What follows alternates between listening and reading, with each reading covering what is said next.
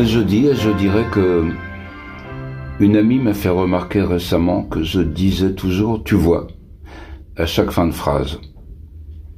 Ça m'a remis à ma place.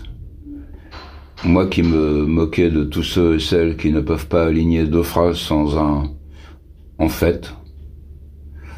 Entre parenthèses, si on remplaçait euh, en fait par en vérité, on verrait des Christ partout.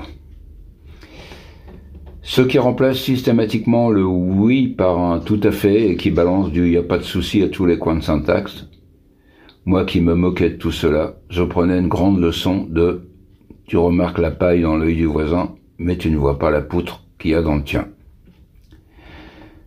J'aurais dû intégrer que, par exemple, on ne sent pas ses propres odeurs, mais celles de celui qui est en face. Surtout quand on a estimé qu'on peut mettre le même t-shirt euh, trois jours de suite. On s'habitue à soi. On se complaît dans soi-même et on se fait recadrer au bout du compte. C'est humain. Il n'y a pas de gros malin et de morale supérieure. C'est ce que n'arrivent pas à admettre tous nos, nos, donneurs de leçons qui savent, eux, et qui dispensent les attitudes à adopter pour le vivre ensemble que eux ne pratiquent pas évidemment, bien au chaud et bien en sécurité dans des arrondissements de luxe, à Paris ou ailleurs, à l'abri de la vraie vie qui fait les poubelles de supermarché et qui vous susurre que vous n'êtes pas certain de rester vivant quand vous prenez le métro. Du coup, ça m'a fait du bien ce petit recadrage avec mon tu vois. Petite leçon d'altruisme et d'humilité. Tous les signes extérieurs aussi banals que celui-ci sont de bons prétextes à méditer sur soi. Non pas par égoïsme, mais par ouverture, au contraire. S'arrêter de fixer sur les tocs, les tics ou les défauts de l'autre et faire le point sur soi-même n'est pas un moi-je, comme la chanson de George Harrison, I Me Mine qui faisait état de l'égocentrisme des membres du groupe. Le succès n'a pas aidé ses trois coéquipiers au détachement suprême. Lui au moins aura essayé et payé de sa personne.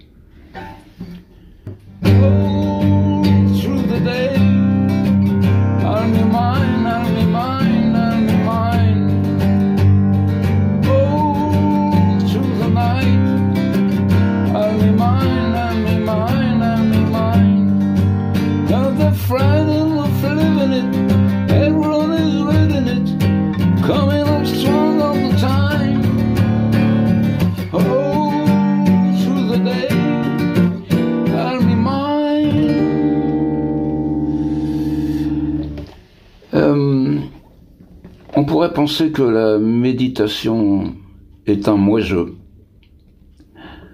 que s'introspecter empêche de s'ouvrir à l'autre, puisque par essence on élimine les pensées et les distractions extérieures pour ne pas pour ne pas en être distrait, pour ne pas être accaparé par l'autre. Céline disait dans le, voyage, euh, quand il croisait quelqu'un qui, qui allait lui prendre la tête, comme on dit, euh, il disait, oh là, il va, il va encore vouloir me, il va vouloir me parler et me fourguer son mal-être et sa misère. Et c'est ça, le verbe fourguer, c'est exactement ça. On attend, on attend quelqu'un pour, pour, euh, pour lui déverser le, trop-plein et lui fourguer, c'est ça comme un, marchand à la sauvette. Donc évidemment, quand on ne veut pas laisser l'autre vous fourguer sa misère, vous pouvez passer pour égoïste. C'est dans cette élimination de la distraction par l'autre qu'on pourrait vous taxer d'égoïsme par la méditation. Mais d'un autre côté, on ne peut pas se laisser dépouiller de son cerveau et de ses subsides avec un chantage à la générosité zappée. On peut en arriver à se désocialiser, pourrait-on penser aussi, avec la méditation. Après moi le déluge. Débrouillez-vous entre humains. Moi, je suis centré sur moi, sur euh, la pureté de mon esprit, sur euh, voilà. Mais s'ouvrir à l'autre, pour ça, il faut s'ouvrir à soi d'abord. Il ne s'agit pas d'une charité bien ordonnée, mais d'une logique implacable. Mon père me disait quand il me voyait convoiter le, dessert ou un autre plat pendant mon repas, finis d'abord ton assiette. Rester présent au monde, c'est rentrer en soi, paradoxalement.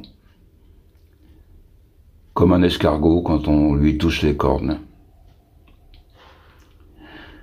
Quand on est cocu du monde et qu'on vous touche les cornes, effectivement, ça peut être le bon réflexe de rentrer en soi.